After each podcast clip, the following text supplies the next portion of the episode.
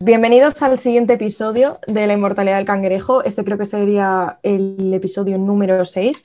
Y esta vez, como siempre que estamos tan felices, hemos traído a una nueva invitada que la verdad me alegro muchísimo que esté aquí. Eh, pero bueno, primero voy a empezar a presentar a Oriana porque siempre se me olvida, porque priorizo siempre a los invitados y no a mi copresentadora, que es como lo mejor. Entonces, Oriana, bienvenida y gracias por estar siempre en el podcast. Gracias, bueno, ni modo, ¿no? Estamos aquí en nuestro espacio, Alba. Eh, bienvenidos muchachos, sí, este es el episodio número 6. Y la verdad, este episodio nos emociona mucho a Alba y a mí porque, bueno, está como cerca de nuestro corazón, de nuestra acción, en nuestro, ¿cómo, cómo sería, Alba? ¿Qué, ¿Qué, fue lo que estábamos hablando ayer? El Ikigai, ¿no? Creo el que se Ikigai. Ikigai. Sí, el Ikigai. Okay. Si no saben qué es eso, pues búsquenlo búsquenlo. Oh, ya haremos otro podcast para eso, si no. Pero bueno, queríamos dar la bienvenida a nuestra queridísima Bambi. Eh, Andrea para el resto del mundo, pero para los amigos es Bambi, no tiene otro nombre. Bienvenida, Bambi. Para el resto del mundo también. Es que a mí ya nadie me llama Andrea. Buenas. Ay, muchas gracias por traerme aquí, estoy muy contenta. Nosotros estamos como súper ilusionadas en realidad porque vengas por lo que nos vas a contar, en realidad vas a ser como nuestra fuente de información para el cambio que queremos ver en el mundo. Sin ser yo nada de eso, ¿eh? No, no, pero, o sea, ya sabes que nos da, o sea, yo por lo menos te admiro y te respeto un montón por todo el conocimiento que amansas, por lo menos en este tema y en varios, al, margen, pero bueno, en lo que respecta a este tema, ya sabes que yo respeto mucho tu opinión. Qué mal que no se pueda ver mi cara ahora mismo en el podcast. Hay que describirla, hay que describirla. El emoji de los corazones que van subiendo, pues ese, ese exactamente. Qué buena. Pero bueno, em, sin más dilación, eh, bueno, este podcast queríamos introducir un poco lo que es la industria de la alimentación desde el punto de vista de la sostenibilidad, porque nuestros hábitos de alimenticios no son sostenibles a largo plazo y cuáles son las alternativas, ¿no? Pero primero como que queremos establecer un poco por qué no son sostenibles antes de como desarrollar un poco cuáles son las soluciones que podemos tener. Entonces, para empezar, Bambi, introduce un poco tú quién eres, qué has estudiado y qué te da potestad, en cierto modo, para estar aquí hablando con nosotras. Bueno, quién soy no lo sé, sigo en ello. Em, estudié, bueno, hice el bachillerato de ciencias y después hice mm, un superior de dietética, de dietética y nutrición humana. Eh, y ahora estoy estudiando la carrera de veterinaria. Eh, la he estudiado, bueno, estudio en la Complu y ahora estoy haciendo un año de momento en la Universidad de Zaragoza. Y, no sé, y ya está. Te saltas la parte que has estado trabajando en Grefa, en Sebemur, que bueno, también di que es. Ah, vale, vale, cosas, perdón, perdón, se me olvida que he hecho cosas. Vale, eh, hice, hice, he estado trabajando en un laboratorio de microbiología y control alimentario He hecho también, estuve un año en Grefa, que es un, como un centro de recuperación de fauna salvaje de Madrid. Fauna salvaje natural autóctona de Madrid, que cuando digo salvaje la gente se imagina que cuidado tigres y no, ¿vale? Son cosas como buitres, águilas, eh, pajaritos mayormente, zorros, corzos, cosas así. Em, y ahora también he estado un año y medio creo, en Sebemur, que, bueno, para los de Madrid es como el SAMUR, ¿vale? Es el servicio de urgencias, eh, pero veterinario, que tiene sede en la Complutense. Y pues soy las de los que van con la ambulancia cuando atropellan a un perrito, por ejemplo, pues, pues de esos. para mí es la salvadora aquí de los animalitos. me parece importante decir esto porque en realidad es muy poco normal que una persona que todavía está en la carrera haya tenido estos puestos de trabajo. Entonces, para que tengáis una idea de lo capaz que es Bambi y la cantidad, o sea, de verdad. por favor, deja de ser tan maja y tan mona. Que, yo la admiro un montón, entonces. ya, pero hay que decirlo, Bambi, las cosas buenas hay que decirlas. Quien dice puestos de trabajo dice puestos de explotación, pero bueno, eso ya es otro tema. Otro tema del que hablaremos en otro podcast. Voy a hablar con de eso, de poner el emoji de los dientes. el emoji de...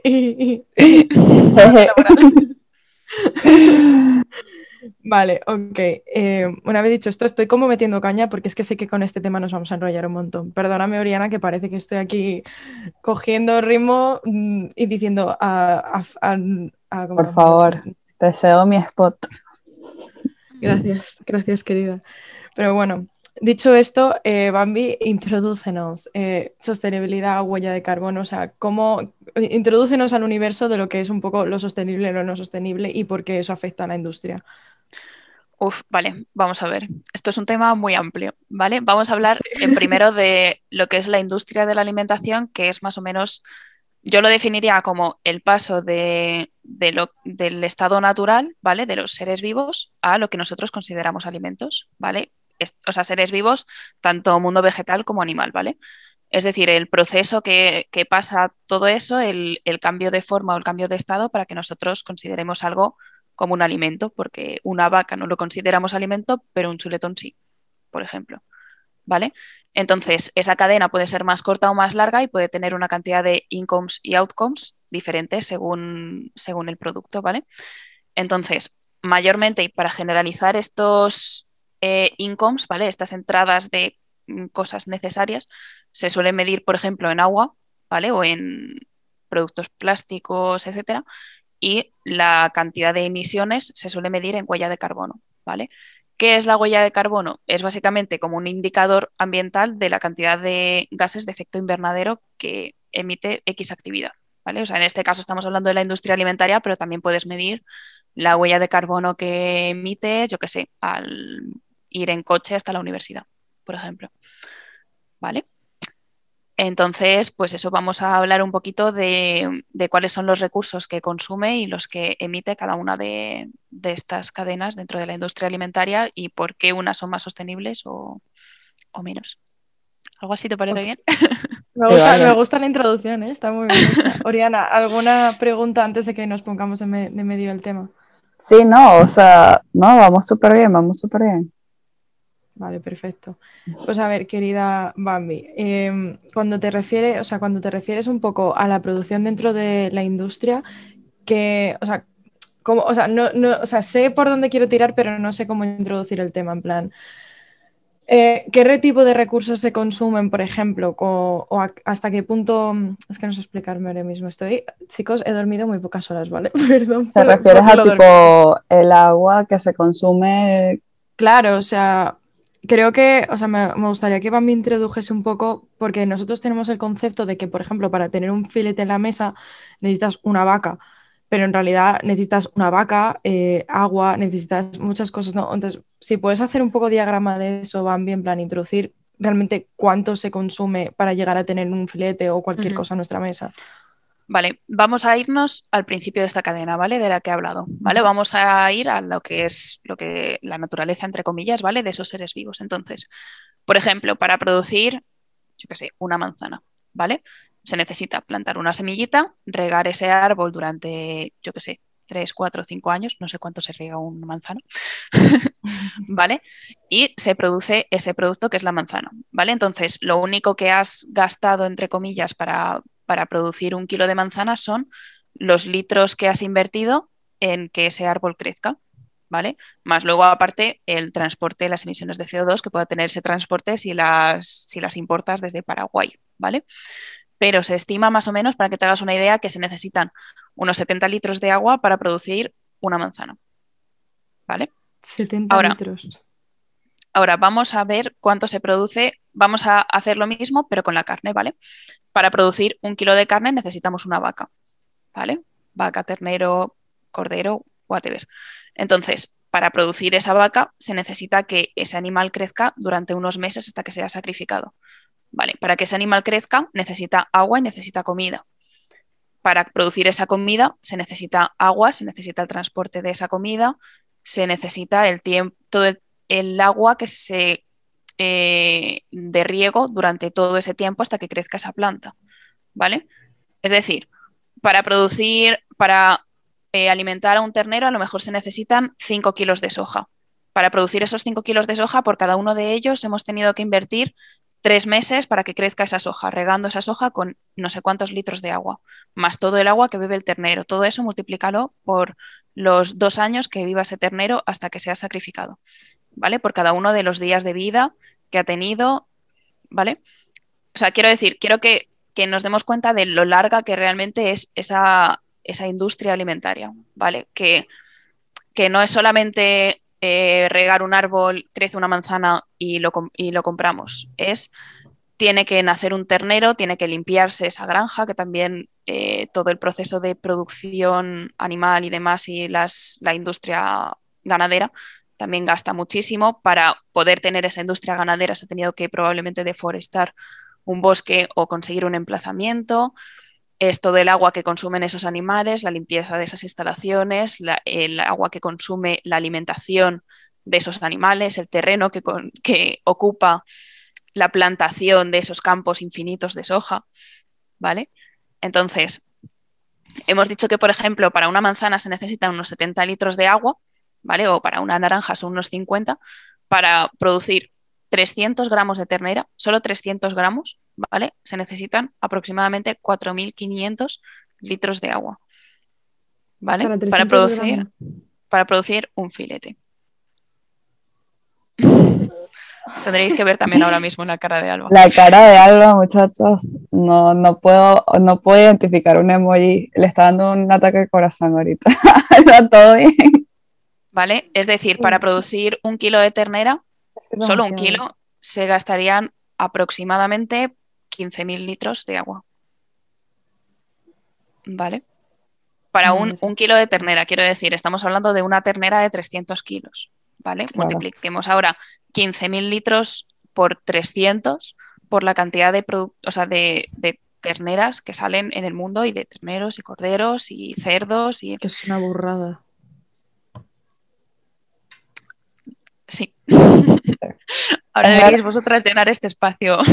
Es verdad, es verdad que es verdad que, que, la ternera, que la vaca es la, o sea, es como la más insostenible de, la industria, ¿no? O sea, creo que después, si no me equivoco, viene el cerdo. Creo que después va el cordero. Creo que después va el cordero. Sí, es verdad. Sí, después viene el cordero y después viene el cerdo, ¿no? Creo que esas son las tres primeras. Sí, eso es. Realmente tiene sentido porque al final son los animales que se sacrifican con más edad.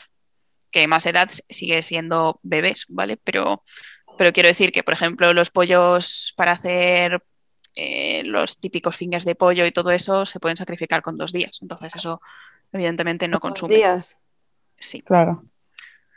Entonces, em, los, cuanto más esperanza de vida, entre comillas, tenga un animal, pues más, más tiempo de, de consumir alimentos, agua, etcétera, y recursos tiene. Claro. Claro. Qué fuerte. Yo al respecto, esto se va un pelín de tema, pero esto yo te lo quería preguntar, porque yo cuando estuve reduciendo mi consumo de carne, estuve reduciendo, o sea, lo que me quité al 100% fue el pollo, porque eh, precisamente por el tema de, cómo hacen a los pollos que crezcan, que es el tema de los antibióticos.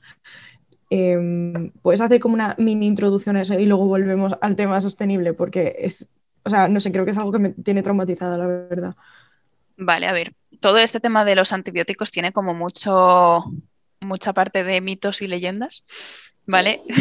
Sí, entonces, por favor, el salseo de Netflix, entonces. ¿Qué es qué no es?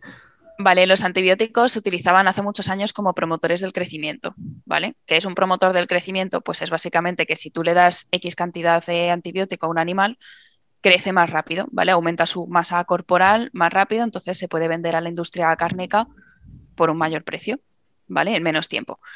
Entonces se utilizó durante mucho tiempo como promotores del crecimiento.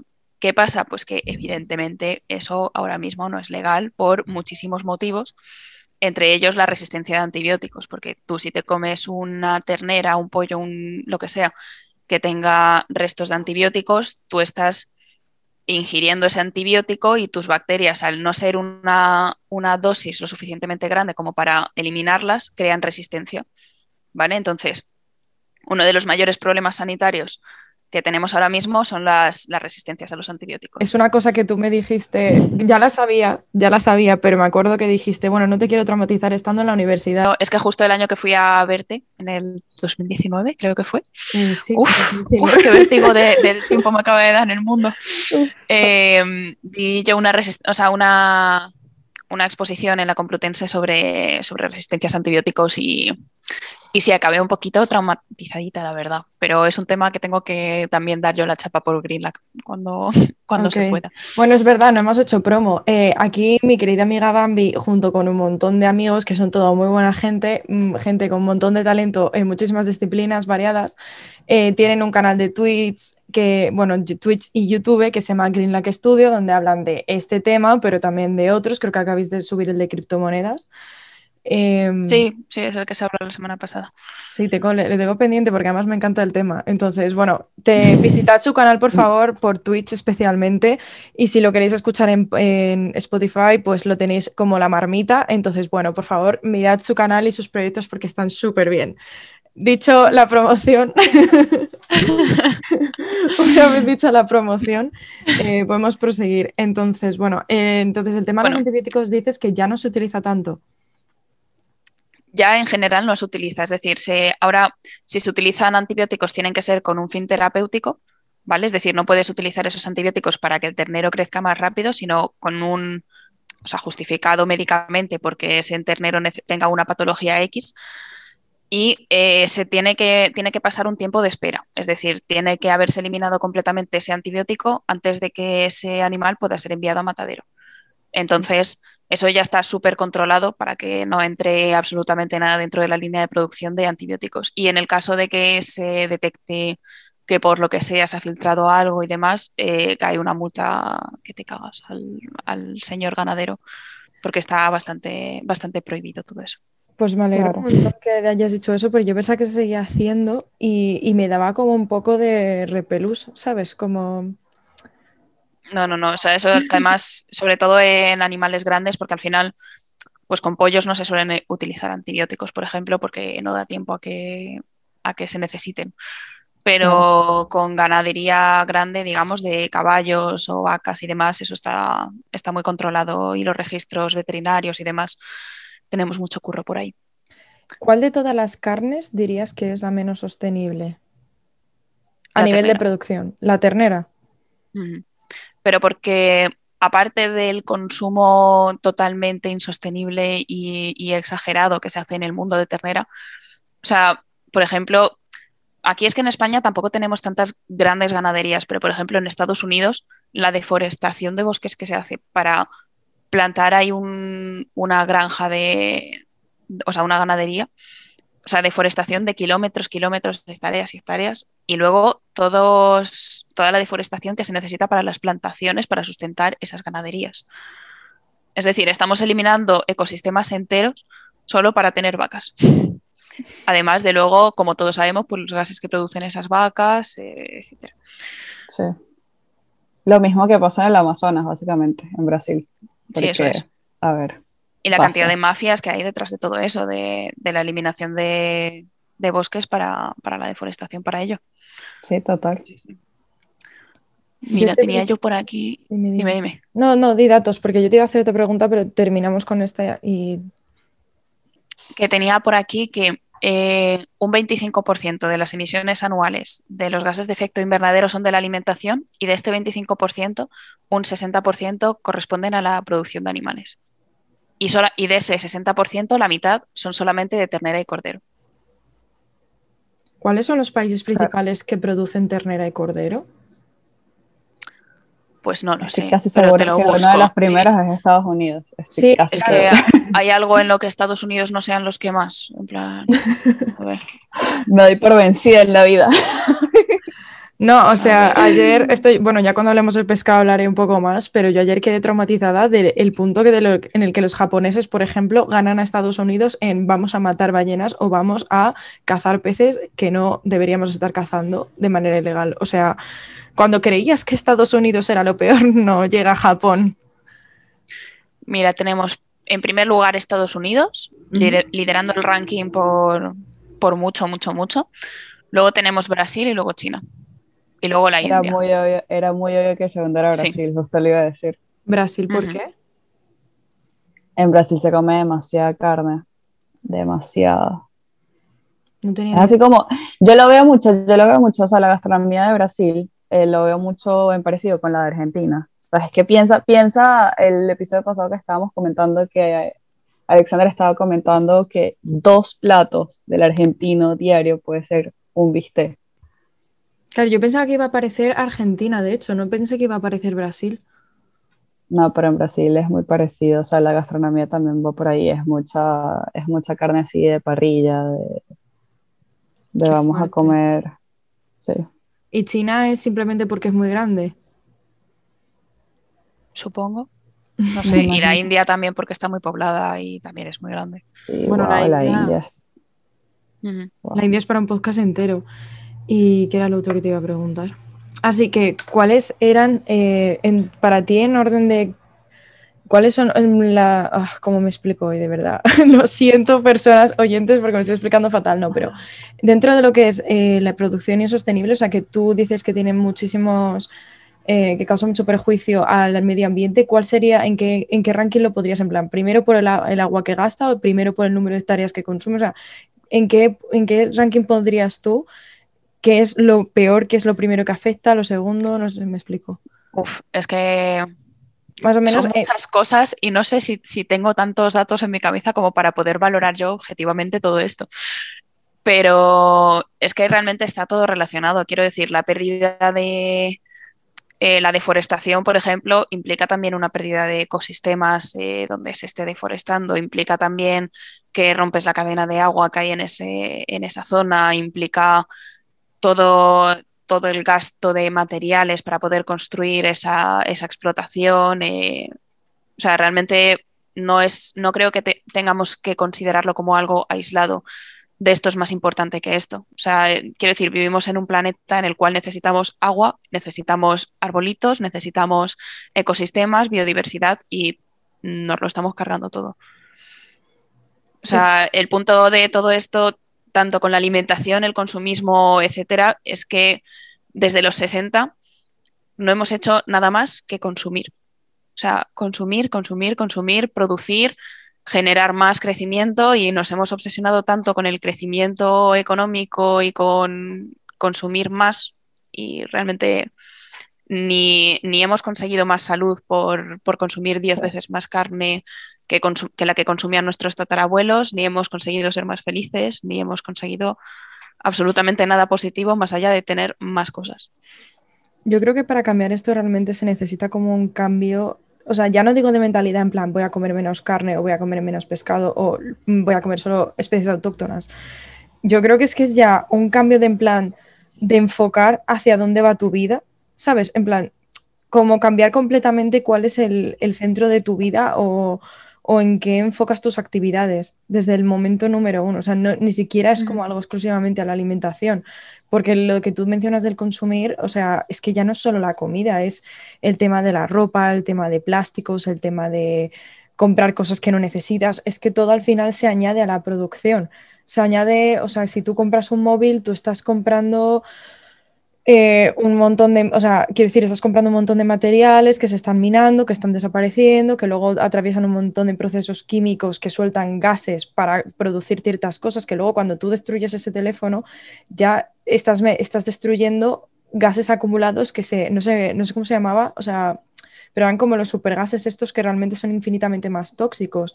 Entonces es como que una acumulación de cosas que se van amontonando y al final hace que lo que sea insostenible es la cantidad de consumo que hay, ya sea en cualquier industria. Y yo creo que eso es un cambio de paradigma que tiene que ser bestial y no sé ahora mismo si lo voy a ver. Yo creo también que nos escuchamos tan a menudo la palabra insostenible, por ejemplo, que ya directamente ni la filtramos, es decir, ya no sabemos ni lo que significa. O sea, insostenible significa que no tenemos recursos para seguir viviendo al ritmo que vivimos. Es decir, hemos consumido muchísimos más recursos en los últimos 50 años que en los 2000 anteriores. No, o sea, no estamos siendo conscientes de la, del daño que estamos provocando solamente por existir y seguir el ritmo de vida que, que tenemos en, nuestro sistema capitalista, al menos en este, vamos, en los países que consideramos desarrollados, quiero decir. Yo creo que también, o sea, por ejemplo, en España yo siento que sí que estamos desarrollando poco a poco esa conciencia, pero el haber vivido en Reino Unido me da, me o sea, me ha dado como el golpe de darme cuenta cuánto camino falta, porque en Reino Unido, por ejemplo, la gente compra en Primark para que se le rompa la, la ropa rápido y poder comprar la siguiente temporada. ¿Sabes? Es como algo que en España puedes comprar ropa, pero no estás comprando, renovando tu armario cada, perdón. Ah, qué pesadilla, perdón. Eso es propaganda que me llama, no es ninguna llamada importante. Pero sí, o sea, yo siento que no estamos renovando nuestro armario cada tres meses, ¿sabes?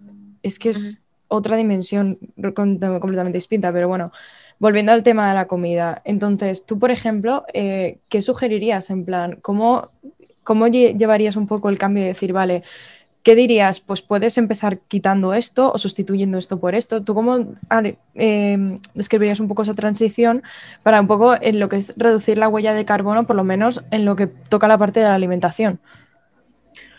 Vale, vamos a ver. Em, lo que más consume, o sea, lo que más produce huella de carbono y consume agua y recursos, etcétera, son los productos animales, en general como concepto, ¿vale? Estos productos animales son carne, pescado, leche y huevos y sus derivados, ¿vale? Derivados me refiero de derivado de la leche, el queso, por ejemplo, ¿vale? Entonces, en primer lugar, intentar reducir dentro de lo posible estos, el consumo de estos alimentos. Yo no voy a hacer propaganda de que tengamos que ser vegetarianos, veganos y demás. No, por favor. Pero, pero creo que mm, eh, está bien que tengamos esa información y podamos decidir en base a esa información, ¿vale? Es decir, que sepamos que una dieta vegana es lo más sostenible a nivel ecológico, ¿vale? En el mundo en el que vivimos, lo que más, lo más favorable es que seas vegano y que una dieta carnívora es lo menos sostenible, ¿vale? Y que tengamos esa información y en base a eso, cada cual que decida sobre, o sea, con su, con su ética y moral personal, ¿vale? Mira, por ejemplo, en, un, en una dieta de 2.000 calorías, una persona que consuma, o sea, una dieta alta en carne, más de 100 gramos al día, que 100 gramos realmente no es nada, son, produce 7,19 eh, kilos de CO2, mientras que una persona vegana produce 2,8 por ejemplo, ¿vale? Simplemente que tengamos esos datos de lo que estamos produciendo con, cada uno de los del consumo que hacemos. Entonces, por un lado sería reducir ese consumo de productos animales dentro de lo que de lo que consumamos, intentar que sea carne eco, ¿vale? Es decir, que haya sido producida con unos eh, con una metodología más respetuosa con el medio ambiente. Y luego, dentro de los productos vegetales, intentar que sean alimentos de cercanía, ¿vale? Es decir, eh, reducir las emisiones de carbono que puedas, que puedas generar al, importar aguacates desde Paraguay, ¿vale? Por ejemplo, intentar comprar aguacates de tu tierra que sean alimentos de temporada, ¿vale? Porque cuando compramos un alimento que no es de temporada significa que se ha tenido que crear un, invernadero, ¿vale? Es decir, unas instalaciones para mantener unas condiciones tales para que esa planta crezca en invierno cuando tiene que crecer a 35 grados, ¿vale? Entonces, artificialmente tenemos que producir eso. Em, intentar que los envases o no tengan envases, o sean envases sin plástico o que sean envases reciclables, ¿vale? Es decir, cosas como comprar fruta pelada cuando esa fruta, o sea, quiero decir, ¿por qué compras una manzana en un bote de plástico en trocitos cuando la manzana ya viene envuelta con piel de manzana? Lo mismo que pasa con, el, con la banana, ¿sabes? Que te venden Eso es la banana dentro de un plástico. Es como ya la banana viene envuelta, o sea, ¿qué, haces con tu vida? Exactamente. Eh, no sé, intentar utilizar, en el caso de que utilicemos plásticos, pues que sean reutilizables eh, o que sean reciclables y siempre pues evitar el desperdicio, es decir, eh, no tirar la comida. Por supuesto. Yo creo que tiene, hay que como aprender a valorar que cuando tú estás comiendo algo, em, voy a hablar de animales porque es mucho más fácil no verlo así, pero cuando tú estás comiendo un animal, ese animal ha dado la vida para que tú estés comiéndolo. Yo siento que cuando tú ves un filete está completamente descontextualizado, ¿sabes? Ya no estás viendo, mm, ya no eres consciente que eso es un animal, eso pasa a ser un producto. Entonces no eres consciente realmente de que ese animal ha dado la vida para que tú te alimentes. Y a mí eso eh, dentro de un paréntesis me parece válido porque así funciona la, cadena de la alimentación. O sea, al final es un pez grande que se come un pez pequeño, ¿no? Entonces, pero tú tienes que ser consciente de que ese animal ha dado la vida para que tú te alimentes. Entonces, lo mínimo que puedes hacer es comértelo, ¿sabes? No tirar la mitad porque no te apetece seguir comiendo. O, o ser consciente de que dices, vale, este animal ha dado la vida, no me voy a comer cinco animales para que yo coma en una semana. ¿Sabes? Ser un poco consciente de que tu, bienestar y que tú sigas vivo se basa de que otros animales den la vida porque tú porque tú estés aquí y digo animales como puedo decir plantas, ¿sabes? Me da igual. Entonces, como de alguna manera contextualizar eso creo que es importante, ¿sabes? Ser como consciente y agradecido, ¿sabes? Sí, que al final nos estamos aquí enfocando solamente en el tema ecológico, pero realmente también deberíamos eh, contextualizar un poco el, tema ético de, lo que estamos consumiendo. Es decir, al final estamos produciendo miles y miles de animales, ¿vale? Es decir, miles y miles de vidas que se sacrifican nada más nacer eh, y que ese, esa calidad de vida que han tenido ha sido una mierda. Lo siento, pero no sé si se puede decir estas cosas aquí, perdón. No, no, a ver, este esto, no es un programa de niños. Vale. Me refiero a que al final son animales que, por ejemplo, un pollo se puede haber criado literalmente en una jaula de 2x2 o menos. O sea, 2x2 es una fantasía de jaula. ¿Vale? O sea, a lo mejor es un pollo que ha crecido en una jaula de medio metro cuadrado durante X meses. ¿Sabes? Es como ese, ese ser solamente ha nacido para crecer, engordar y que tú te lo comas y tardes cinco minutos en comerte una alita de pollo sin ser consciente, o sea, que te lo comas pues como si, como si ese animal no hubiera dedicado toda su existencia y sufrimiento y muerte para que tú te puedas comer ese filete de pollo. ¿Tú crees, Bambi, que es posible realmente reducir un consumo de carne? en vez de eliminarlo al 100%, reducirlo y que, aún así, y que eso sea sostenible. No sé si me explico, en plan, que a lo mejor comas carne una vez a la semana sin tener que quitarla del todo. ¿Eso es como viable dentro de...? Es que no tengo ni idea, sinceramente. Sería evidentemente muchísimo más, muchísimo más sostenible si toda la gente que come carne solamente consumiera carne una vez a la semana. Si se podría producir de manera sostenible, no lo sé, porque sí que es verdad que para producir la carne de forma sostenible se necesita, por ejemplo, para que una vaca sea, esté feliz y contenta, necesitas tener pastos, necesitas, o sea, es decir, unos eh, recursos del hábitat, digamos, mucho más extensos que los que se necesita para producir carne no sostenible. O sea, con no sostenible me refiero a, en, una, en una explotación intensiva. ¿Vale? No, necesitas el mismo área para tener 200 gallinas felices, que a lo mejor necesitas 500 metros cuadrados, que para tener 200 gallinas en jaulas de medio metro, que necesitas 100.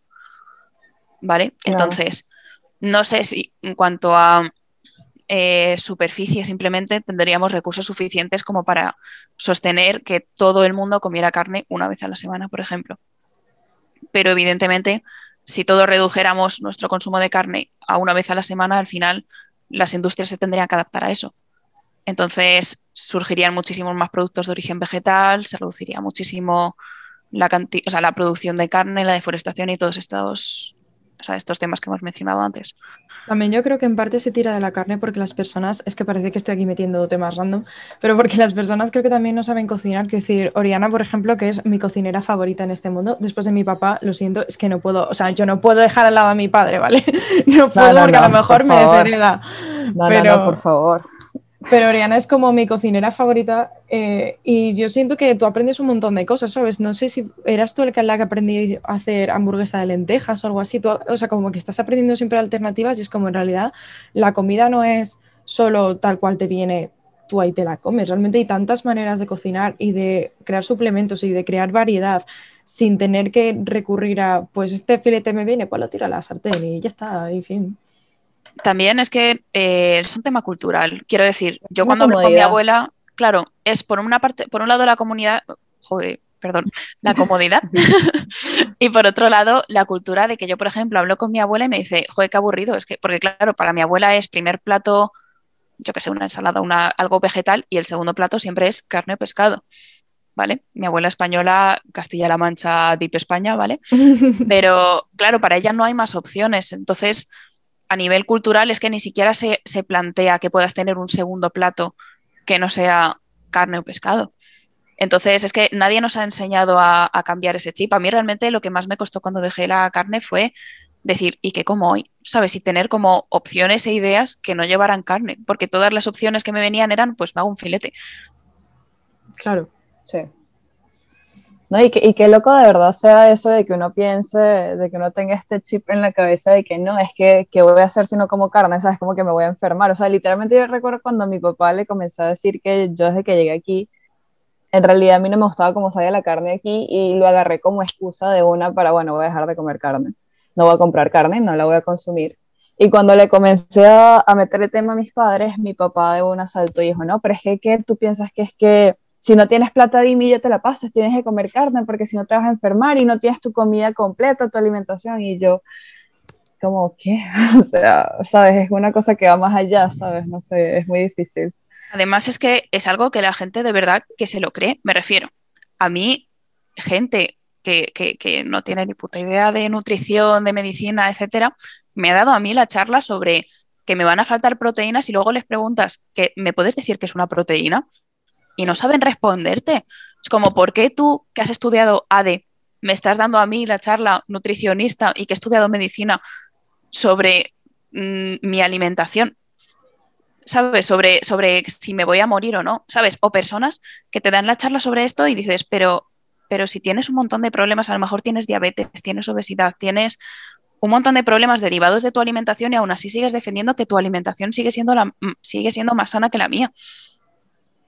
Puede que me meta yo ahora en otro percal, pero ¿creéis? Es que yo en parte creo que sí, pero quiero saber vuestra opinión. ¿Creéis que el estatus social tiene que ver con ello? En plan, que si tienes un estatus social alto, está como linkeado a comer carne de ternera, por ejemplo. Entonces, de alguna manera, ¿creéis que hay como que hay un sesgo en la población que siente que renunciar a la carne sería como no, no tengo plata, como dice el papá de Oriana. Creo que en parte sí, pero porque al final la carne cuesta lo que cuesta. O sea, yo ahora mismo estoy súper perdida en los precios de la carne y el pescado, pues porque llevo siglos sin consumirla, pero eh, creo que un kilo de pollo, ternera y demás pueden ser a lo mejor 6, 8 euros el kilo en España, precios, precios España. Es que nunca viví ¿eh? en España. Vale, 6, 7, 8 euros pongamos el kilo un kilo de lentejas te cuesta un euro. Claro. Sí. Entonces, eh, yo creo que es mucho más barato, a pesar de lo que se cree de que es mucho más caro ser vegetariano, es muchísimo más barato si no consumes alimentos procesados y demás. O sea, obviamente si te quieres comprar la, la mortadela vegana, te sale mucho más caro, pero si consumes solamente lo que es productos naturales sin procesar, o sea, comida real, eh, es 100 veces más barato consumir. ¿Los venezolanos tenéis mortadela? Lo digo porque ha, dicho Bambi mortadela vegana. ah, vale, vale, pues proseguir entonces. Es que... No, sí, es que creo que la gente se enfrasca mucho en eso de, no, es que sí, es muy caro porque, ajá, ven productos veganos en el mercado que, como dices tú, que están procesados, entonces ven que obviamente son caros porque, ajá, es algo que no tiene casi gente que lo compre. Obviamente tiene que ser un producto caro y es algo nuevo. Y entonces la gente de una dice, pero es todo lo contrario, o sea, por Dios, o sea, yo para comprar, yo literalmente voy al mercado y al mercado de, frutas y vegetales y después me voy y me compro mis granos y ya sabes. Es algo tan fácil como es y no gasto la cantidad de plata que me gastaría si comiera carne todos los días de la semana. Claro, si es que es tan sencillo como decir, vale, para comprarme un kilo de ternera son 8 euros. Con 8 euros en verduras me puedo comprar 10 kilos de comida. Yo me acuerdo que cuando estaba viendo todavía. Uy, perdón, mí, que no te quería interrumpir. No, no, dime, dime. que yo cuando estaba viendo en Leicester estaba comiendo carne una vez a la semana. Y el resto de la semana comía vegetales, comía purés. O sea, no he comido tantos purés en mi vida como allí. Entonces, y la carne me salía, no sé cuánto. O sea, Oriana, tú es que no, no vas a saber decirme cuánto creo Que, creo que el bistec, creo que son como tres y algo. O sea, por ejemplo, una bandeja con un bistec, pues ya. Claro, yo compraba. Tres pounds 22 libras porque había una oferta en la que tenías como tres bandejas de entre ternera, cordero, lo que tú quisieras. Yo cogía ternera y cordero porque me daba mal rollo el pollo. Ahora mm, voy a dar la vuelta. Gracias, Bambi. el pollo es lo que tengo que comer. Em, entonces, bueno, me cogía esto y eran 22 libras. Y esas 22 libras a mí me duraban dos meses o más de carne. O sea que al final, ¿cuánto realmente te sale a la semana? ¿Sabes lo que te quiero decir? Y el resto era todo como verduras, eh, yo qué sé, frutas, muchísimo arroz también. Y yo, y yo de verdad que noté el cambio económico, también porque empecé a comprar en otro supermercado, pero noté un montón el cambio económico respecto al año anterior en el que sí que estaba comiendo, aunque fuera comía pavo, ¿sabes? Pero igualmente, ¿sabes? Es como que se nota muchísimo cómo te va descendiendo, porque aunque solo, aunque sea pavo en plan de esto triturado, allí ya son cuatro libras, un tupper de estos de pavo, ¿cómo se dice? Cuando no está en Molido. Claro, justo. Y es como cuatro libras, que esto no es tanta comida, ¿sabes? Y en cambio con arroz podías estar ahí comiendo eternamente, entre el arroz y la carne una vez a la semana, por pena. Sí, sí, sí, totalmente.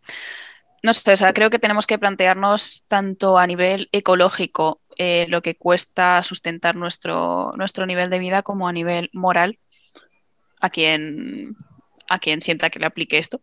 pero, pero a nivel moral lo que, lo que supone que tú por capricho estés comiendo carne. ¿Sabes? Es decir, que la carne no es ni muchísimo menos necesaria. Entonces, entiendo que si estuviéramos hablando de un mal necesario que tenemos que hacer, eh, haya que valorarlo, pero es que es algo que es completamente prescindible. Es decir, podemos tener una dieta completamente sana, eh, variada y rica sin tener ningún consumo de animales muertos, que al final es lo que estamos consumiendo. Quería hacer inciso porque nos llevamos un montón de tiempo hablando de la carne y quería también hablar del pescado, pero en esto me tienes que apoyar mí porque eh, yo ayer, o sea, tenía como cierta información de la industria del pescado porque mi familia eh, son pescaderos, mis abuelos tenían una pescadería, mi padre ha trabajado en la pescadería toda la vida, entonces tenía como cierto conocimiento y noción de lo que era la industria del pescado y la parte negativa. Y ayer me vi el documental de Spiracy de Netflix y es como que mi concepto de lo que era malo de esa industria era como un 5% de lo que realmente es.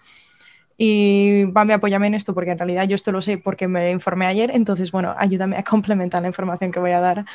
Pero bueno. Yo lo eh, intento, pero... bueno, a mí la semana pasada una amiga me dijo eh, que, me, o sea, me preguntó, ¿por qué estás reduciendo tu consumo de carne? Y yo le dije, pues la verdad, porque por motivos medioambientales. Y, me, y dije, por eso como más pescado. Y ella me dijo, si es por motivos medioambientales, yo preferiría que comieras carne a pescado. Pero no, me dijo, no te quiero influenciar, tú infórmate si eso es lo que quieres y decide. Y eso es lo que he hecho y estoy traumatizada. Esa es la respuesta. Yo ya le envié un audio a Oriana completamente traumatizada porque es como que todo lo que yo tenía concebido, o sea, creo que al final está, es válido decir que uno se equivoca y yo por lo menos lo que tenía concebido respecto a la carne y el pescado eh, se me acaba de dar la vuelta completamente. Em, a ver, em, bueno, Bambi, como digo, ve, validando datos y ve y dando opinión porque no quiero estar aquí hablando yo todo el rato porque se me hace incómodo, pero Em, es una voz muy bonita, Alba, tú dale. Por favor, yo casi lloro ayer cuando Alba me pasó esos audios, muchachos, ahí se los dejo preparados. Uf, y es que de verdad, o sea, sé que esto puede pasar exagerado, pero terminé de ver el, documental un poco temblando y yo creo que más por, por, un poco por el giro que se me había dado a lo que yo tenía como concepto. O sea, yo, por ejemplo, he dicho que yo estaba eh, en Leicester comiendo carne una vez a la semana y lo que hacía era comer mucho pescado y yo pensaba que eso estaba bien, yo pensaba que eso era la opción más ecológica. Y no, porque, a ver, yo lo que conocía de la industria del pescado, que era negativo, era lo que me había contado mi padre toda la vida. Mi padre, pese que ha sido pescadero, tiene mucho respeto por el mar. Es un poco que cuando tratas constantemente con un tipo de animal, ganas como cierto respeto. Y me dijo, la gente se está, eh, me lo ha dicho toda la vida, de verdad. Esto es algo que me ha repetido mi padre desde que era pequeña, que la, la industria del pescado se está, cargando, se está rompiendo y se está cargando el mar porque eh, hay un factor que no todo el mundo sabe, pero tú cuando, cuando un barco pesquero, que bueno, son, no son barquitos en plan chiquititos así cute, son en plan pesqueros eh, gigantes, va por un tipo de animal, pongamos merluza, cuando saltan, sacan las redes, no solo pillan merluza, pueden pillar merluza, atún, em, yo qué sé, escalope, por decirte, no sé, no sé cómo explicarlo. Pueden pillar, pillar cualquier tipo de animal, incluso Y añadir dentro de esto que dependiendo de las redes, hay algunas creo que ya se han prohibido, no lo sé, pero la pesca de arrastre, por ejemplo, eran redes que llegaban hasta el fondo del de, vamos, el suelo marino y arrastraban esas redes con todo lo que pillaban, lo que pillaran entre medias. Incluyendo arrecifes. Entonces, incluyendo todo lo que hubiera crecido en el, en el suelo de, o sea, en el suelo marino. Y eso implica destruir un ecosistema entero por kilómetros y kilómetros que se va arrastrando la red y realmente ese bueno, es que me voy de tema, pero es que ese ecosistema, a fin, un ecosistema básicamente es como una rueda en la cual las cosas funcionan porque hay ciertos elementos que cohesionan entre sí. Si esos elementos desaparecen, eso repercute a la cantidad de, yo qué sé, de oxígeno que producen eh, ciertas cosas o de, bueno, ahora voy a esos datos un poco, ¿no? Pero es como que una vez tú te cargas un pequeño ecosistema parece que no pasa nada, pero tú estás quitándole, eh, bueno, en fin, es que me voy de tema. Voy a ir primero a esto porque tengo los datos aquí, si no me lío. Pero, em, o sea, tú cuando, cuando, están, cuando se quedan peces en la red, no se quedan simplemente merluzas, por así decirlo, cuando se quedan muchísimo más. Y si un pesquero va a por merluza, todo lo que ha cogido que no sea merluza se devuelve al mar y se devuelve al mar ya muerto. Que eso, eh, ayer estimaba el documental, me parece que eran 40% de la, de la, pesca que se hace se devuelve al mar muerta. Que luego se dice, ¿de dónde viene el anisakis? Pues a ver, estás tirando un 40% de la, de la, pesca por barquito, por país, eh, muerto al mar. Eso se pudre, ¿sabes? O sea, 40%, por no hablar de la cantidad de animales que están muriendo ahí para nada, ¿sabes? Pero es que aunque no estés hablando del transporte bético, o sea, estás metiendo 40% de animales muertos al mar con sus procesos de putrefacción, no sé qué, esos animales muertos se los comen otros animales que, ya empiezan a tener esa putrefacción dentro y luego nos preguntamos por qué viene anisakis, ¿sabes? Es, que es muy fuerte. Ya va, ya va, ya va. ¿Qué, es eso que acabas de decir? El anisakis. El anisakis. Es, un parásito generalmente ese, eh, digestivo intramuscular que se encuentra en muchos pescados, ¿vale? Entonces, eh, es ese típico gusanito, es como una espiral chiquitita blanca que se ve en el músculo de, los pececitos. Entonces, eh, se, puede eliminar o congelando ese pescado durante 24 horas o haciéndolo, o sea, alcanzando cierta temperatura dentro del músculo al cocinarlo. Pero, por ejemplo, si te intoxicas comiendo pescado crudo, por ejemplo, yo que sé, con sushi o algo así, pues puede causar entre, o sea, desde problemas digestivos hasta alergia al pescado, por ejemplo. Hay mucha gente que de genera alergia al anisakis, me parece, tiene que dejar volver a comer pescado o algo así. Sí, sí, sí, o sea, te, puede generar una intolerancia al pescado para el resto de tu vida también. Y es asqueroso, o sea, yo una vez, mi padre no sé qué pescado compró, que lo hizo al horno, y fui yo la que me dio cuenta que tenía, o sea, es que era asqueroso. ¿Tú sabes lo que es abrir un pescado y ver una montaña entera de gusanitos enrollados? O sea, no tuve apetito por el resto del día. Fue Estudio veterinaria, en plan, los parásitos de los pececitos también me ocupo yo. Y sí, sí, retea todo. Entonces, bueno, o sea, eh, el tema de la pesca, es que me parece tan, o sea, el tema de la pesca, que en inglés se llama bycatch, en plan, es como la parte que tú rechazas de la pesca, me parece mal por todos los lados, porque es que tú estás, o sea, tú estás asesinando animales que no van a ningún consumo, estás devolviendo eh, cuerpos muertos al mar, que es que eso, o sea, es que de verdad, mal por todos los lados. Y luego, por ejemplo, estaban diciendo un caso en el que se habían llegado en una pesca en Francia a capturar en redes 45 delfines para conseguir 8 atunes. O sea, tú has asesinado 45 delfines para conseguir 8 atunes. O sea, eso, ¿en qué, nivel a alguien le parece que eso sea justo? ¿Sabes? O sea, es que es demasiado mal. Y luego eh, el, derivado de la pesca, que esto, em, trauma, trauma total, uno de los mayores derivados que tiene a nivel ecológico la pesca es el tema de las redes. Como ha dicho Bambi antes, está el tema de las redes de arrastre, que se cargan hectáreas. O sea, estaban diciendo, estaban diciendo ayer los datos de que al año eh, a nivel árboles por el tema de la ganadería y por todo eso se pierden 10 millones de hectáreas en lo que es la superficie de la Tierra. A nivel marino, al año, se pierden 1.500 millones de hectáreas. 1.500. Millones. Millones. Es que... es que... Let that sink in.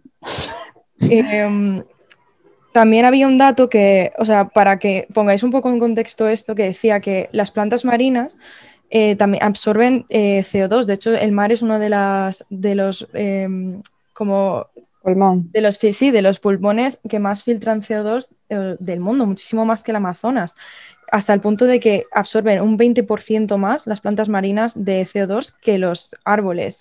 Entonces estaba haciendo un poco equivalentes el documental y decía que perder un 1% de lo que es el ecosistema marino sería como soltar el gas equivalente a 97 millones de coches. Y nos lo estamos cargando y no se habla de ello. ¿Sabes? O sea, lo que es el, primer filtro de, CO2 del planeta, lo que más renueva el oxígeno, lo, depura, lo que tiene, no sé si son el 80% de la, de la vida en la, en la Tierra, nos lo estamos cargando a un ritmo tan excepcional que se dice que para 2048 no van a quedar peces en el mar, o sea que va a estar prácticamente vacío el mar. Para 2048, que es en 28 años, 27. Es que son... voy a ir de este planeta, estoy ya cansada, no me todavía... gusta Ya, pero todavía, todavía se hace la pesca de arrastre, o sea, de verdad, todavía. En algunos sitios sí. Eh, por lo menos en España creo que está prohibidísima, diría que en Europa pero, pero supongo que en algunos sitios, como en todo, si existe, se hace. Claro. Luego, otra cosa que también quería mencionar era que, bueno, esto no sé hasta qué punto, esto yo sé que hasta cierto punto es cierto, luego ya no sé hasta qué punto se mete Netflix en el salseo.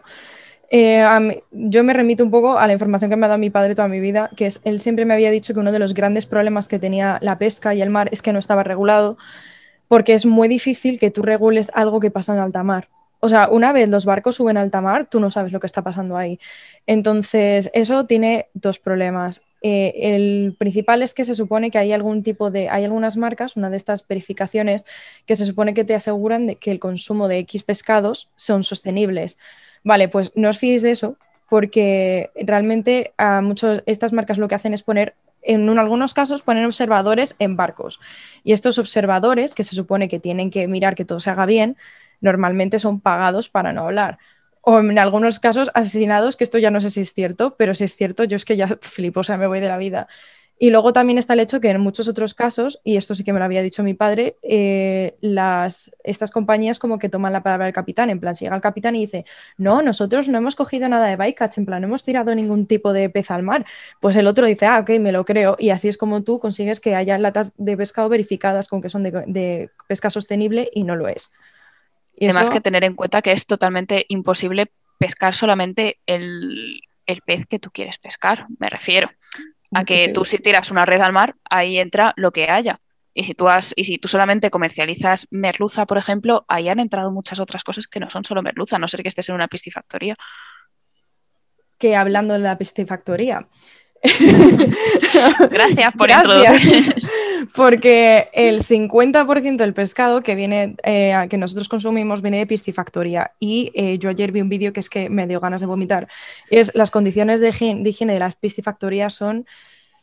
Eh, o sea, había. Cuestionables. Madre mía, había como una plaga, no sé si era de piojos o de algún tipo de parásito, y o sea, habían logrado grabar imágenes de peces que se estaban siendo devorados vivos por esos o sea, parásitos. Es que, o sea, de verdad, y esto yo me lo creo Los de las branquias. No. Los que se meten de. No, eran, o sea, se le veía todo como el pescado como. Blanco, con puntitas blancas. No, pelado, en plan, como si desescamado. Ah, sin escamas. Sí, o sea, asqueroso. Yo, en verdad, eh, lo del tema de los. también te digo que yo creo que esos serán casos, me refiero a que en, general la industria, por eso, que en general la industria alimentaria, si tú ves un pez que no tiene escamas en la pescadería, no lo compras. Entonces, todo eso al final, quiero decir que pasa muchísimos controles para que, para que pueda entrar en la, en la línea de producción, ¿sabes? Que no te digo que no existan, evidentemente. Quiero decir que, mm, que eso en general, por lo menos en, España, en el resto del mundo ya no, me meto, pero por lo menos en España está todo muy controlado estaba en una, en una piscifactoría de Escocia, lo cual, ingleses. Yo les dejo a ellos. en plan, Oriana se va. No, muchachos, de verdad. Inglaterra, ¿por qué me dejas así? Yo es que tiendo a pensar en realidad que en España las cosas se hacen mejor, pero porque creo que es mi país, entonces siento que de alguna manera yo misma estoy condicionada a pensar que se hacen mejor, ¿no? Voy a tapar que vengo de Venezuela, voy a tapar.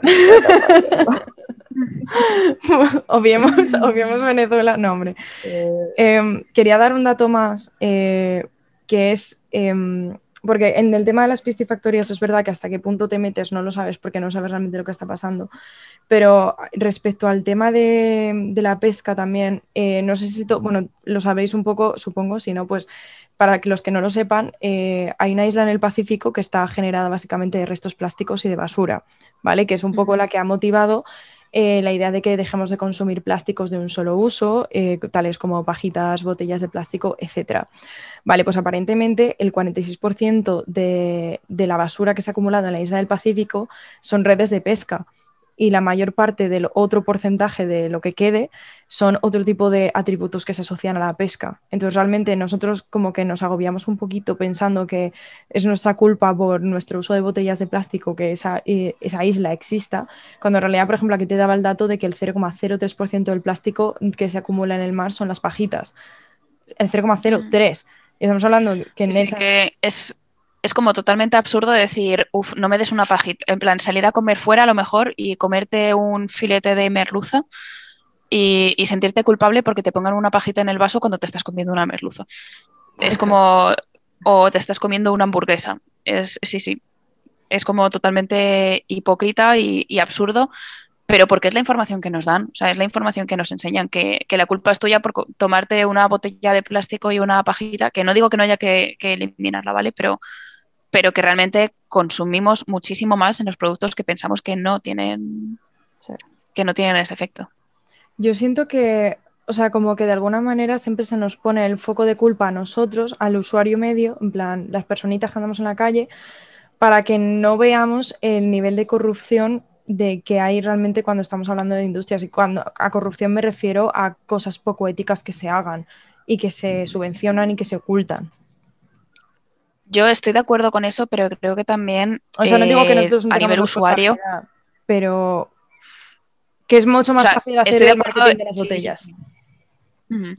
Estoy de acuerdo en que a nivel usuario el poder que tenemos individualmente es, muy limitado, pero creo que también deberíamos entender que eh, nuestro dinero es un voto, ¿vale? Es decir, en qué invertimos nuestro dinero, al final estamos votando por apoyar una industria u otra que al final son los que tienen ese, poder.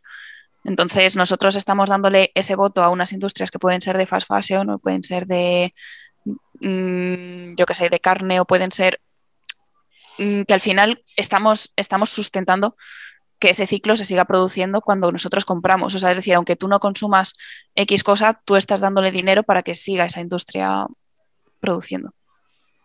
Me gusta mucho cómo lo has definido, Bambi. Chapo, porque está muy bien definido así. Entonces creo que si fuéramos un poquito más conscientes de en qué gastamos nuestro dinero, sabes, de decir, vale, es que me, compensa gastar algo más de dinero, pero estoy apoyando una causa que, es justa, que es respetuosa con el medio ambiente, etcétera. Y entender que, aunque tú no tengas esa responsabilidad de cómo se producen esas cosas, sí que la puedes apoyar o no hacerlo. Y al final, si mucha gente no apoya esa industria, esa industria no tiene recursos económicos y, y no funciona. Y es lo que está pasando, por ejemplo, ahora eh, con los productos vegetarianos y demás, que mucha gente le ha dado apoyo a, esos productos de, origen vegetal y ahora mismo vas a Mercadona y tienes hamburguesas vegetarianas. Eso cuando yo empecé a ser vegetariana era totalmente impensable. Nosotros en Yo también, yo también me he dado cuenta de eso porque siento, y siento que ha sido algo que ha crecido en la pandemia porque bueno, es el tiempo que yo llego aquí en realidad yo recuerdo cuando comencé a estar aquí el año pasado, como por estas mismas fechas, y de verdad recuerdo que para comprar cosas veganas o vegetarianas tenía que ir nada más al Tesco. Y el, el resto de los supermercados no había nada. Y ya ahorita es una cosa que en realidad a cualquier supermercado que yo pueda ir, así sea una sola opción, pero la voy a tener. Mm. Entonces es algo que, y en realidad lo he visto, lo he visto, sigo bastante cuentas en Instagram que hablan sobre eso de plant-based de cosas veganas y vegetarianas y de verdad ha aumentado mucho el consumo de, esos productos, lo cual es como una buena noticia. Yo es algo que me da un poquito de esperanza en la humanidad después de toda esta conversación. El ver que gran parte de mi entorno, porque yo, yo llevo siendo vegetariana, ¿cuántos años tengo? Tengo 23, voy a decir 24, pues casi 6 años. Y yo cuando empecé a ser vegetariana era la única persona de mi entorno que, era vegetariana y ahora podría decirte que el 70% de mis, de mis amigos lo son. Que, es lo que hablaba el otro día con Alba, de que yo tiendo a pensar que, mis amigos son una muestra representativa de la sociedad y no lo son porque son una fantasía de personas, ¿vale? Pero, pero sí que al final está ese movimiento, es decir, si, si cinco personas en mi entorno, o siete o diez, han, hecho ese cambio, significa que realmente es un cambio que se está generalizando más allá de... Quiero decir que estamos teniendo simplemente esta conversación y esto lo va a escuchar gente, ¿sabes? Que, es un interés social que, ya algo significa que está cambiando, porque yo, por ejemplo, en la generación de nuestros padres les hablas de vegetarianismo y no saben ni lo que es. No saben la diferencia, que eso es algo a lo que quería llegar, quería hablar un poco de las diferencias entre el veganismo, el vegetarianismo, vegeta Vegetarianismo. Vegetarianismo.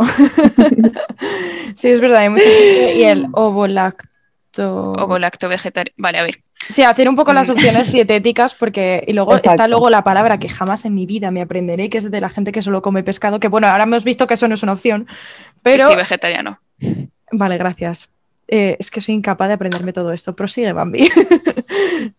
Vale, a ver, esto realmente es, yo siento que, es ponerle muchas etiquetas a muchas cosas que, que hacemos en nuestro día a día y que realmente son totalmente innecesarias. Vale, cuando hablamos de vegetarianismo, generalmente hablamos de ovolacto vegetarianos. ¿Eso qué es? Que basas tu dieta en, alimentos vegetales y aparte puedes consumir huevos y leche, ¿vale? Es decir, derivados animales, pero no eh, carne ni pescado, ¿vale? Plantas, huevos, leches y derivados.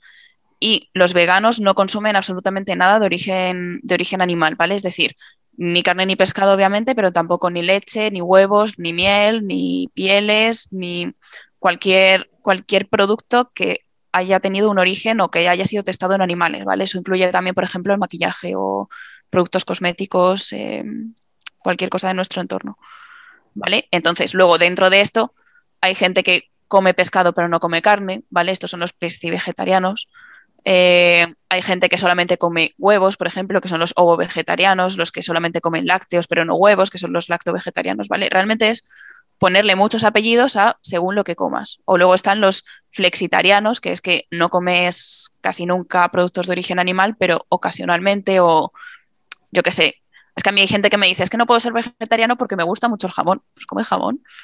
Pues, pues vale, pues ya está. Ah. yo no creo que todo tenga que ser blanco, negro, A o B. Yo creo que al final tú lo estamos hablando de hacer un consumo responsable, ¿sabes? De que el, el mundo tiene que alimentar y producir una cantidad de comida exagerada ¿sabes? Al final no se trata de decir no vuelva a comer en la vida algo, sino de ser consciente de que la, industria para la cantidad de, comida de, ese tipo que tú estás comiendo, se tiene que hacer una industria increíble, ¿sabes? Se tiene que explotar, o sea, ya hemos hablado, pero el tema del agua, el tema del terreno, el tema de los animales. Entonces, es ser consciente de que a lo mejor no puedes mantener ese ritmo, pero que yo que sé, te apasione el jamón y te apetezca comprarte una vez al mes una tableta de estas de jamón ibérico hiper mega guay, de este que está hiper rico, pues yo que sé, cómpratelo, ¿sabes? O sea, tampoco te... Claro, claro, totalmente. Que no, mm, es que es eso, no hay que ser extremista, es decir, no, no, esto no consiste en como todos los días y ceno carne o mm, soy vegano y no consumo absolutamente nada. Es tener la información para poder tú tomar las decisiones y poder eh, ser un poco más consciente de, tu impacto en el mundo. De hecho, esto no tiene nada que ver y al mismo tiempo sí. Me llamó mucho la atención que eh, Bjark Ingels, que bueno, tú Oriana sabes quién es, eh, Bambi yo, sé que no, es eh, ahora mismo le llaman el Star Architect, porque es un arquitecto que se ha hecho tan sumamente famoso por el tipo de proyectos que hace que ya es como mediático, es como el Elon Musk dentro de, del, mundo de la arquitectura. Y él está muy a tope con esto de diseñar para un futuro sostenible y diseñó una ciudad eh, que se supone que se implantaría en el agua, que se llama Oceanics, que es como completamente sostenible. Ah, sí, es lo que tenías en tu pared en Leicester. Sí, sí ya sé lo que es. Pues para los que no lo sepáis, es como, a ver, esto es un proyecto hipotético de estos que hasta que se construya a lo mejor pasan 25 años, ¿vale? O 50, me da igual. Pero las condiciones básicas para que tú puedas vivir en, en Oceanics sería seguir una dieta, no sé si era vegetariana o vegana, pero básicamente el concepto es que sepas que es una dieta estricta. Y estamos hablando de un planteamiento de ciudad de cara a un futuro, de cara a que nosotros podamos existir esta tierra sin cargárnosla y sin necesidad de ir a Marte, aunque podamos ir a Marte, ¿sabes? Y eso me gusta mucho como concepto porque es como... Me, gustó como proposición porque siento que es verdad que te, está diciendo que tienes que hacerte al 100% vegetariano para poder vivir allí, pero es más el hecho de cómo plantea la idea de decir, bueno, vale, queremos que el consumo y la vida sea sostenible, esta es la opción que tenemos, ¿sabes? Y no significa que luego en la tierra, porque estamos hablando de una ciudad en el mar, no vuelvas a comerte un filete en tu vida, ¿sabes? Simplemente significa que, bueno, pues que para que ciertas condiciones se den, es lo que tiene que haber y está bien, ¿sabes? Es perfectamente plausible, ¿sabes? Simplemente es un cambio de paradigma. Y hablando de cambio de paradigma, Bambi, me gusta llegar a este punto de la conversación. ¿Qué opciones tenemos? En plan, si tú renuncias a carne y a pescado, ¿cómo puedes conseguir los mismos nutrientes? ¿De qué tipo de alimentos? Eh, ¿Opciones? Infórmanos, tú que llevas más años que nadie siendo vegetariana. Vale, vamos a ver. Eh, lo primero que en general, ¿vale? A no ser, esto estoy hablando de una persona sana, sin patologías, etcétera, ¿vale? De una dieta para una, para una persona que no tenga más problemas en general. Entonces, para una persona sana no necesitas ningún suplemento más allá de la B12, ¿vale? La vitamina B12, que es una, vitamina que obtenemos por productos de origen animal. Entonces, al quitarnos la carne, el pescado y en el caso de los veganos, pues también los lácteos y los huevos, eh, no tenemos suficiente cantidad o no tenemos fuentes en general. Entonces, se recomendaría, pues, por ejemplo, una dosis de 1000 miligramos a la semana. Yo voy a hacer un inciso. Si pones, si en vez de quitar la carne al 100%, comieras un poco de carne, en plan, yo qué sé, medio filete de pollo a la semana, ¿tú, podrías tener esa ingesta de B12? Yo recomendaría suplementarlo just in case. En plan, porque a lo mejor, yo qué sé, por lo que sea, necesitas, hay una semana que tus requerimientos son más altos y no los suples, ¿vale? Nosotros tenemos como una reserva de B12, ¿vale? Es decir, no es algo que si una semana no comes B12 te vaya a pasar absolutamente nada. De hecho, esas reservas, si vienes de comer carne, pueden durar perfectamente dos años sin que tengas ningún efecto. Vaya. ¿Vale? O sea que, sin, sin, preocuparse. Yo es algo, tomarme ese suplemento es algo que se me olvida todos los días. ¿Vale? Y no me he muerto. Entonces, eh, ¿vale? No es algo súper eh, urgente, es algo recomendable para, la gente vegetariana o la gente que come ocasionalmente carne. Eh, aparte de eso, eh, basar en general nuestra alimentación en plantas, ¿vale? Plantas me refiero a verduras y frutas. Eh, ¿De dónde obtenemos las proteínas? las legumbres son nuestras mejores amigas, ¿vale? Para que lo veamos más o menos, un, filete tiene entre 15 y 20 gramos de, de, proteína por cada 100 gramos, ¿vale? Que es aproximadamente la misma proporción que tienen las legumbres, ¿vale? Los frutos secos también, también tienen una, proporción muy alta de, proteínas, lo único que es verdad que también suelen tener una proporción muy alta de, grasas. Entonces eh, hay que ver si compensamos calóricamente eso.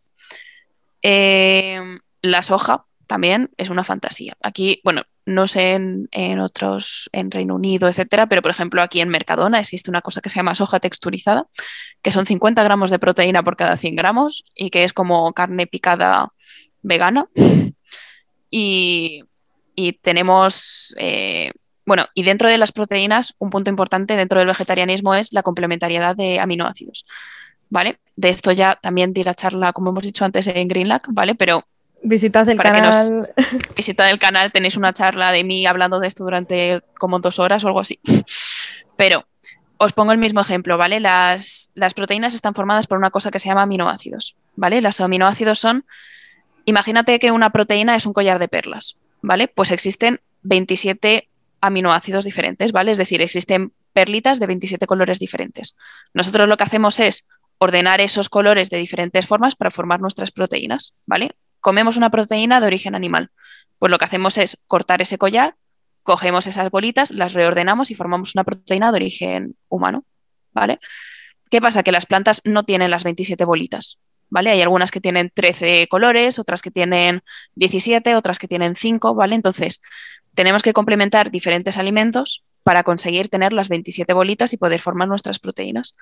Entonces, esa complementariedad de alimentos en general se puede dar con legumbres y con cereales. Por ejemplo, eh, lentejas con arroz. ¿Vale? Es algo así muy sencillo. O si comes legumbres, por ejemplo, soja, pues luego puedes comer, o sea, desayunarte una tostada de pan con, cosas, ¿vale? Claro. O sea, realmente es como que tenemos que tener en cuenta que tenemos que, complementar esos alimentos unos con otros. Y básicamente esos son como los puntos principales que tenemos que tener en cuenta. O sea, consumir muchas legumbres, eh, tener los frutos secos como un consumo diario, ya sea de me tomo unas nueces en la ensalada o desayuno algo con, yo que sé, crema de cacahuete, con semillas de lino, cosas así. Eh, la soja como, como, buen aliado, el tofu y demás, por, meter variedad en la dieta. Y muchas frutas y muchas verduras. O sea, realmente eso es algo que debería ser en general en la dieta omnívora también, pero que no lo hacemos así. Pero el, dentro de un plato, digamos, si nos imaginamos un plato como un círculo, la mitad deberían ser solamente frutas y verduras. ¿Vale? Luego de la otra mitad sería pues un cuarto de alimentos con hidratos de carbono, ¿vale? Es decir, eh, pasta, arroz, patatas, ¿vale? Hidratos de carbono complejos se llaman. Y otro cuarto con alimentos proteicos, ¿vale? Ya sean en forma de legumbres, sean en forma de, si comes huevos, huevos o lácteos, eh, tofu, seitan, etc. Yo tengo una pregunta. Eh, para qué es, o sea, qué proteínas o qué tipo de. Es que yo no me, me, explico fatal, entonces, ¿qué tipo de propiedades tiene el pescado que tú puedas encontrar en otro alimento? Eh, a qué te refieres con que, que O sea, si yo me quito el pescado, ¿qué debería de añadir en mi dieta ya que me quito el, el pescado? Vale, el pescado, así como cosas especiales, digamos, tiene por un lado las proteínas, que como ya hemos dicho se puede suplementar de otras formas, y por otra parte tiene los ácidos grasos omega 3 y omega 6, ¿vale? Estos ácidos grasos se denominan esenciales, que quiere decir que no podemos formar esos ácidos grasos en nuestro propio organismo, los tenemos que obtener a partir de la dieta, ¿vale? Eso, por ejemplo, los, pescados azules son muy, muy ricos en estos ácidos grasos. ¿Cómo los suplementamos? Con frutos secos. ¿vale? Las nueces también tienen omega 3 y omega 6. El, de hecho, el, omega 6, por ejemplo, es el ácido linoleico, que lo tienen las. se llama así porque lo tienen las semillas de lino. ¿Vale? Entonces realmente es como ir cogiendo esos datos e ir introduciéndolos en tu dieta. ¿Vale? Yo, por ejemplo, tengo semillas de lino ahí en la despensa y cuando me hago una ensalada, pues me echo un poquito. O me hago, nuece, me hago un yogur, por ejemplo, con fruta y le echo tres nueces. ¿Sabes? Es como ir metiendo detallitos que realmente son cosas que tenemos que aprender porque nadie nos ha enseñado a comer vegetariano. Porque directamente es mucho más sencillo coger y poner un filete en la plancha y es lo que culturalmente nos han enseñado que tenemos que hacer y con eso hemos conseguido todos estos, estos nutrientes. Y no es que no se puedan obtener de otra forma, es simplemente que tienes que hacer el esfuerzo de reaprender a comer. Justo te iba a decir que siento que es como un estudio que tienes que volver a hacer. Te iba a deccer que si un día me, puedes ayudar a hacer un diagrama de colores de todas estas cosas que me estás explicando. Sí, claro. Oriana está poniendo su, la mano en la cara en plan, por favor, Alba. No, bueno, pero es que está bien, obviamente. O sea, yo desde la experiencia siento que ha sido un viaje de, ¿sabes? de probar y ver cómo son las cosas y eso. yo tengo que decir que es algo que interiorizas. O sea, es decir, yo recuerdo que mi primer año dejando la carne, el pescado y tal, era como muy complicado tener que decidir tres veces al día qué vas a comer, ¿sabes? O sea, era como algo que, que inviertes ese esfuerzo mental de decir, joder, es que esto lleva carne, es que esto no sé qué. Pero llega un punto en el cual eh, al final lo haces tres veces al día, ¿sabes? O sea, lo, lo, aprendes, al final tienes tú tu repertorio de recetas, de cosas que puedes comer, que te gustan, que tardas cinco minutos en hacer y que son sanas y, y no deja de ser un esfuerzo en algún punto, sabes que tampoco se tarda tanto. Lo que pasa es que el problema es ese arrancar, esos, esos primeros meses de tengo que adaptarme, tengo que invertir este tiempo en buscar estos platos, tengo que aguantar al cuñado que me está dando la chapa sobre que me van a faltar proteínas y nutrientes y me voy a morir. Em, pero, pero realmente una vez que ya entras dentro de eso es muy fácil. pero como en todo, supongo. A ver, yo siento que es como un reaprendizaje, porque ahí está mi madre ahora que está hiper agobiada con el colesterol, entonces está aprendiendo un montón de recetas veganas para incorporar cierto tipo de, pues lo que tú has dicho, de, de propiedades sin tener que recurrir a ciertas cosas que, bueno, para ella pues no sean tan sanas. Y es súper curioso porque en realidad a mí me encanta porque siempre que en mi casa ha habido un cambio dietético aparecen alimentos nuevos y raros en mi vida. Por ejemplo, mi padre pasó un cáncer y cuando mi padre pasó un cáncer tuvimos que cambiar un poco a introducir más alimentos alcalinos en la casa, que bueno, eso es otra historia. Y aparecieron cosas como brócoli, que en mi casa nunca se había comido brócoli, pero eso es un poco normal. Aparecieron algas, aparecieron un montón de alimentos que yo no había comido en mi vida y que en mi vida me había planteado y que una vez aprendes un poco a tratarlos, creo que se pueden incorporar muy fácil, ¿sabes? Igual que tú dices, que al final es como un poco descubrir realmente cómo funciona la alimentación, o sea, cuál es el balance de las propiedades y cómo puedes irlo poco a poco incorporando. Pero es que siento que es como un estudio que tenemos que hacer desde cero porque, como tú dices, no nos lo han enseñado. Quiero hacer una puntualización de que en general tenemos que darnos cuenta también de que para cualquier patología lo que te recomiendan son alimentos vegetales. Es decir, como tú dices, tú tienes cáncer y te dicen, come productos alcalinos. ¿Cuáles son? Vegetales. ¿Tienes colesterol? Eh, aumenta el consumo de productos vegetales porque los animales son los que tienen colesterol, los vegetales no tienen. Eh, al final, con cualquier cosa que te digan, tienes que seguir una dieta más sana. ¿Y cómo se consigue esa dieta más sana? Con productos vegetales. O sea, nadie te va a decir, tienes obesidad, bueno, pues aumenta el consumo de filetes. Fíjate, hablando de eso, por ejemplo, cuando mi padre tuvo el cáncer, o sea, metimos un montón de alimentos alcalinos, pero también empezamos a comer más carne de la que se había comido en la vida en mi casa, porque, bueno, mi padre, pues con la quimio y tal, tenía muchos bajones de hierro, de muchas, no sé qué, entonces como que necesitaba constantemente tener ese input. Y cuando terminó de recibir quimio, tuvimos que hacer todo lo contrario, quitar toda la carne, porque tanto consumo de carne, bueno, a mí me da igual porque yo soy súper joven, pero a mi padre como que a nivel de salud le había repercutido, entonces tuvimos que hacer lo contrario, ¿sabes? En plan, o sea, quiero decir, tuvo su misión en el proceso de la quimio, pero una vez se quitó eso, tuvimos que hacer lo contrario porque había, o sea, ese consumo exagerado de carne había sido insano. Y no sé, eso te hace pensar, ¿sabes? Porque dices, vale, te compro lo de la quimio, ¿sabes? Pero en el momento en el que eso se acaba, ya no tienes, ya no es algo que te aporte tanto como para consumirlo tanto. Y eso me parece como curioso mencionarlo. La gente, por ejemplo, que de tanto comer carne acaba desarrollando gota. Es súper curioso que al final parece que es la única, el único alimento sin el que puedes vivir, cuando en realidad por lo que parece creo que puedes vivir perfectamente y casi mejor, ¿sabes? Sí, sí, de hecho que no nos damos, o sea, no valoramos que vivimos en el siglo XXI y que tú vas a un supermercado y tienes todo. O sea, quiero decir que, que, no estamos limitados por es que vivo en este entorno, con este clima, tengo que adaptarme a, este, a esta alimentación. Es que no tenemos ningún tipo de limitación hoy en día. Es que tú vas a un supermercado y puedes tener manzanas, puedes tener naranjas, sea invierno, sea verano, puedes tener eh, filetes, puedes tener verduras, cualquier cosa en cualquier momento del año de cualquier parte del mundo. Y eso es algo que, que es una suerte que vivamos en el siglo XXI y podamos disfrutar de esto porque absolutamente nadie a lo largo de la historia ha podido, ha podido tener esto. Entonces tenemos ahora mismo la oportunidad de poder seguir una alimentación ética, responsable, vegetariana, sin tener ningún tipo de carencia, porque tenemos disponibilidad de todos esos productos y no lo aprovechamos. Porque entiendo que en otro momento de la historia pudiera ser necesario el consumo de carne, porque al final es un alimento calórico, es un alimento proteico y, mm, hace 100 años no teníamos plantaciones de soja, por ejemplo. O a lo mejor eh, no era la época de, yo qué sé, cultivar lentejas, no tengo ni idea, ¿vale? Pero, pero hoy en día podemos tener acceso a eso en cualquier momento. Entonces, realmente ahora mismo sí que es una elección. O sea, te puedo comprar que hace un tiempo fuera necesario, pero es que ahora mismo tu alimentación es 100% responsabilidad tuya y es elección tuya. Entonces, tu alimentación y tu consumo es responsabilidad tuya eh, tener esa información y decidir tú eh, en base a ella. Qué bonito te ha quedado. Yo creo que con esto deberíamos ir cerrando el podcast porque ha sonado demasiado bonito. Al final yo creo que es como tú ser consciente de que que tú te prives de cosas es ayudar a crecer más plantitas, más animales, más oxígeno y poder... Y que tampoco, tampoco te lo tienes que tomar como privarte de cosas. Realmente es reaprender y, creo que es una dieta que se puede disfrutar totalmente. O sea, que en ningún momento inicies una dieta vegetariana desde el castigo de decir, es que no puedo comerme una hamburguesa, es que me apetece comerme esto y no puedo. No es un, podría comerme esto, pero prefiero esto porque tengo estos motivos, tengo estas razones y porque, y porque disfruto de ello también, ¿sabes?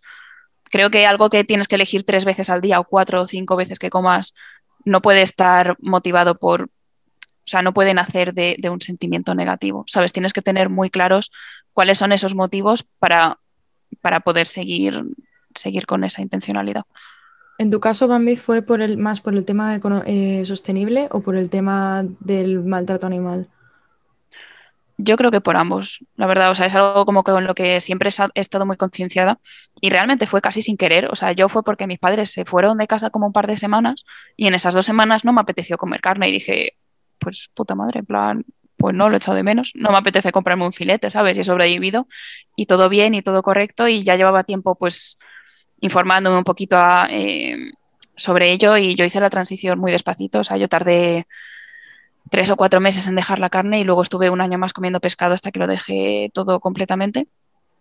Y aún así, sabes que tampoco soy súper, súper estricta ni, ni, conmigo misma, ni con mi entorno, ni mucho menos, pero, pero son unos, es una información que sí que tengo en mi cabeza y que intento actuar conforme a ella. Eh, creo, que esa, creo que esa es la, la, conclusión a la que estaba llegando con Alba ayer, que no, no queremos que este episodio sea como que muchachos tienen que dejar de comer carne, ya siéntase culpables. Exacto, no queremos culpabilizar. No, no, o sea, no es nada de eso, es nada más concientizar y, y, darles la información y, y, que ustedes busquen también, porque al fin y al cabo es eso, es buscar la información y, y ser consciente de lo que estás comiendo y, y ya, y nada de, o sea, yo de verdad soy una persona que es cero radicalización, eso de o, soy esto o no lo soy, es como no, o sea, hay que tener un equilibrio y si vas a cambiar tu estilo de vida, tu estilo de comer, creo que tienes que ir poco a poco, o sea, al final es algo, yo siento que, tienes, es que tienes que escuchar mucho tu cuerpo, ¿sabes? Como lo que quieres comer, lo que te provoca, porque también no es recomendable no escucharte. No sé. No, sí, totalmente. Yo, por ejemplo, hubo una época en la cual tuve anemia y yo me acuerdo, yo en ese momento ya era vegetariana y yo me acuerdo de un día decir, pues me apetece una lata de atún. Y cogí, me comí una lata de atún y dije, ¿y a mí de qué me apetece una lata de atún? O sea, ¿a mí por qué? Si llevo dos años sin comer atún y fui, me hice unos análisis y es que tenía anemia porque, en plan, con la regla y todo eso, pues, pues me dio anemia ese mes. Y lo descubrí porque escuché mi cuerpo y porque ese, en ese momento me apeteció consumirlo. Entonces, creo que también es tener un poquito de intuición en el sentido de vivimos y habitamos en un cuerpo y ese cuerpo vive en consonancia con un mundo que tenemos que respetar las, los dos. Total, yo soy potensa y yo noto cuando me, van, cuando me baja un poco la tensión. Y yo misma es como que lo noto y digo, vale, esto se va a solucionar comprándome algo con chocolate o con cualquier cosa que tenga azúcar. Y me como un bollito y estoy de puta madre. Y no necesito que alguien me diga, oye, te baja la tensión, porque tu cuerpo te lo dice, te lo indica. En realidad, ya por ir cerrando, porque madre mía, nos hemos, me encanta que este episodio haya quedado más largo, la verdad, no me, no me voy a disculpar, me da igual. En realidad te vas a dar cuenta que no va a quedar tan largo, pero Eh, en realidad quería hacer como, me gusta por ejemplo, em, cómo, lo, cómo lo enfocas Oriana, o sea, me encanta obviamente Bambi, no es que lo quiera hacer de menos, pero me gusta mucho eh, Oriana porque yo desde que te conozco sé que tienes, eh, es como esa, ese kigai, esa motivación de vivir en armonía y de que tus acciones vivan en paz y vayan en armonía con todo lo que te rodea. Al final es como tu misión en la vida de ser como empática y generosa con todo lo que te rodea. Y yo cuando te conocí, no, o sea, sí que te rondaba la cabeza la idea de pues dejar la carne, pero bueno, no estabas en ese modo. Tú estabas, creo que eres la única persona que conozco que se preocupa tantísimo de reciclar, eh, te compras todos los productos sin packaging, te compras, eres la persona que más conozco que se estudia. Mi tesis va sobre eso, muchachos. No, es verdad, o sea, y no lo haces por decir quiero ser mejor que nadie o desde la culpabilidad, sino porque a ti te nace decir quiero vivir en armonía y quiero ser generosa y quiero tener en cuenta a los demás en mi día a día para no perjudicarles. Y de ahí te ha nacido. Y si te ha nacido ahora empezar a quitarte la carne y, el pescado, es del mismo sentimiento. Es decir, yo quiero vivir en armonía y en paz y no perjudicar a los demás. Me he dado cuenta que esto perjudica a, además de otros humanos, pues a otros seres, eh, al oxígeno, a la supervivencia humana, a la supervivencia del planeta. Entonces has dicho, pues sabes qué, pues me lo quito y ya está, porque a mí no me cuesta nada y yo, para mí eso es prioridad. Y a mí eso es algo que admiro y creo que es de lo que debería de nacer siempre que tomes este tipo de decisión, ¿no? que sea algo de, que nazca de tu querer vivir en paz y armonía con lo que te rodea. Y no sé, y eso me parece bonito y quería dejarlo ahí para cerrarlo porque es un mensaje positivo. Sí, totalmente. Sí. Entonces, bueno, eh, Oriana, te dejo cerrar el podcast. Eh, para empezar, bueno, para empezar, eh, Bambi. Para terminar. Sí, bueno. para terminar. Para terminar, eh, Bambi, eh, cierra tú con tu conclusión porque eres la invitada, entonces eres la que eres responsable de dar una última conclusión. Uf, qué responsabilidad, no me digas esas cosas. es que estoy totalmente de acuerdo con lo que, con lo que has dicho tú, Alba, o sea, sobre, sobre el, el modo de vida de Oriana, en este caso, de que creo que es responsabilidad nuestra como habitantes en el mundo adquirir esa información, actuar conforme a esa información y, siempre hacerlo desde, desde eh, un, origen positivo, es decir, plantearnos por qué hacemos esos cambios, o sea, por qué compro esto, por qué, de dónde viene esto, por qué este filete realmente no es como una patata, qué diferencias hay, eh, ¿qué, estoy causando en el mundo con, con mi existencia al final. Entonces, eh, valorar qué podemos cambiar dentro de, nuestras acciones para, poder mejorar tanto nuestra vida como, la de lo que nos, los que nos rodean. Qué bonito. Pues con ello lo dejamos. Oriana, te toca decir adiós. Sí, bueno. Gracias por escucharnos, muchachos. Y nada, los invito a la reflexión después de este podcast. Escuchen Muchas gracias, su cuerpo. Gracias, a vosotras por, invitarme. De verdad, estábamos las dos súper emocionadas por este episodio y ha salido perfecto. Ay, hijo, muchas gracias, sois bonitos. y bueno, nada, muchachos, nos vemos en el siguiente episodio y ya saben, a ser conscientes con el medio ambiente. Hasta luego. Chao.